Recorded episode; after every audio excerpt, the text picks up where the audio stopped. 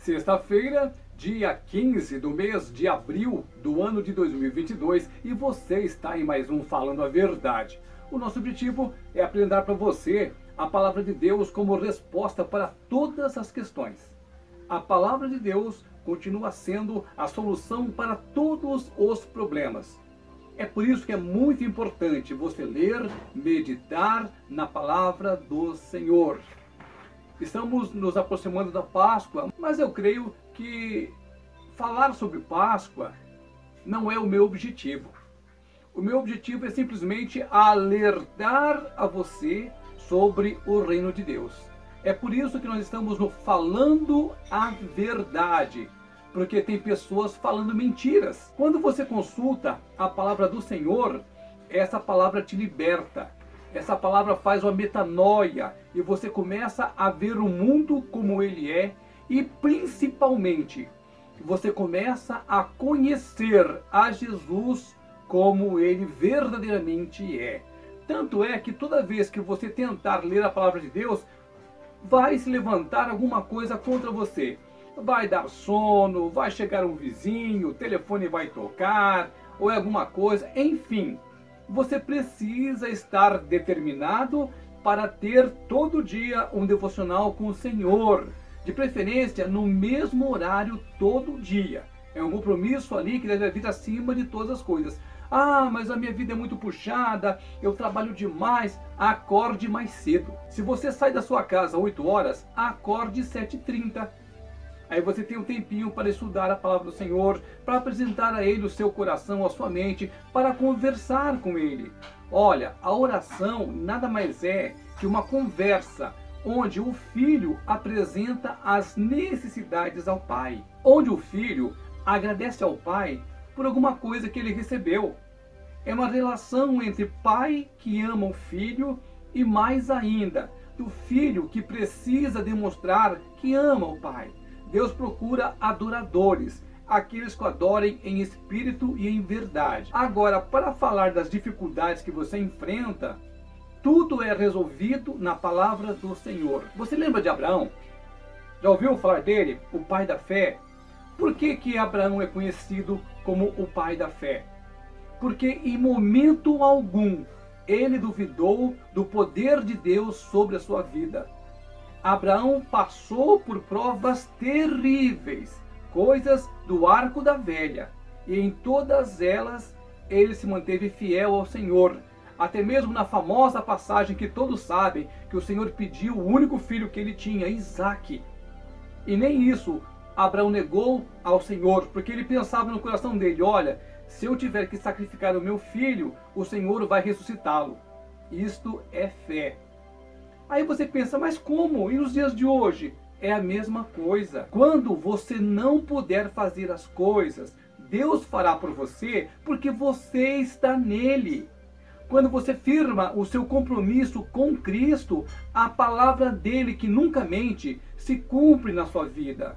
Desde que as pessoas falem, desde que as pessoas te julguem, desde que as pessoas murmurem, reclamem, falem que nada vai dar certo, ignore.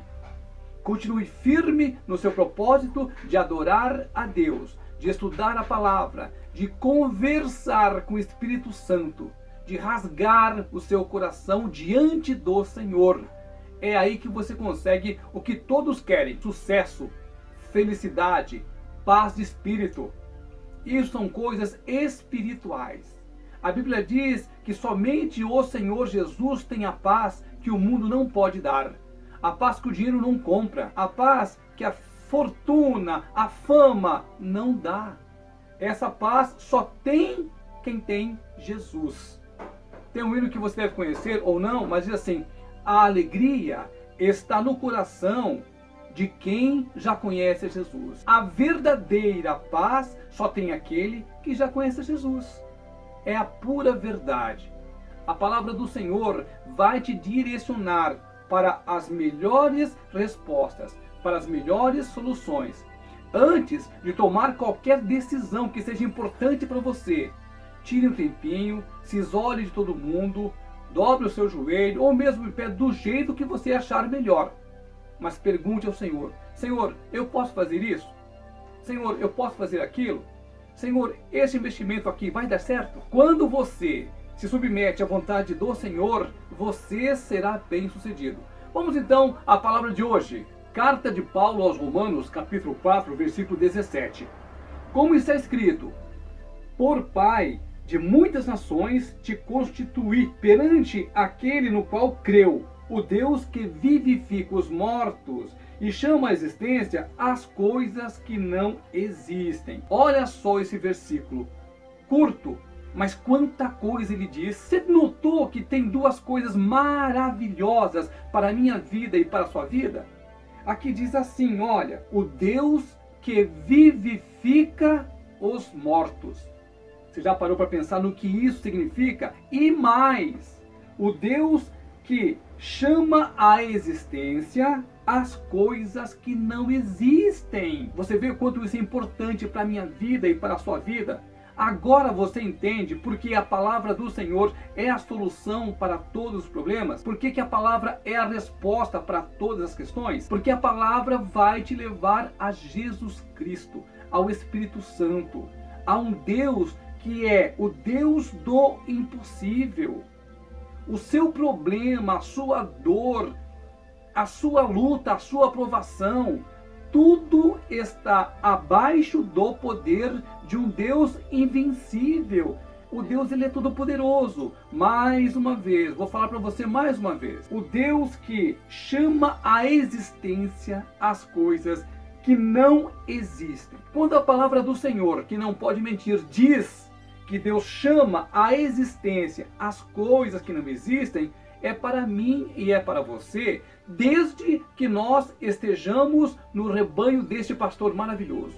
Se você é ovelha de Cristo, ele cuida de você. E se tiver que transportar um monte da esquerda para a direita por sua causa, ele o fará desde que você esteja no aprisco dele. Agora, se você não tem compromisso com Cristo, se você não conversa com Ele, se você não estuda a palavra, se você não tem uma vida regrada pela palavra do Senhor, aí as coisas vão continuar como estão. Exatamente como estão, não. Elas vão piorar. Porque a palavra diz assim que um abismo chama outro abismo. Mas, mais uma vez, é o Deus que torna existente as coisas que não existiam. Entrega o teu caminho ao Senhor, confia nele. E tudo o que você precisa, desde que você esteja no Senhor, Ele fará por você. Porque Ele é teu Pai, porque Ele te ama e principalmente porque Deus quer ver todos os seus filhos felizes. A luta pode ser dura, a luta pode ser ferrenha, a luta pode ser demorada, mas o final para quem está em Cristo já é conhecido: alegria, felicidade, paz e o principal, um passaporte para viver a eternidade com Cristo Jesus.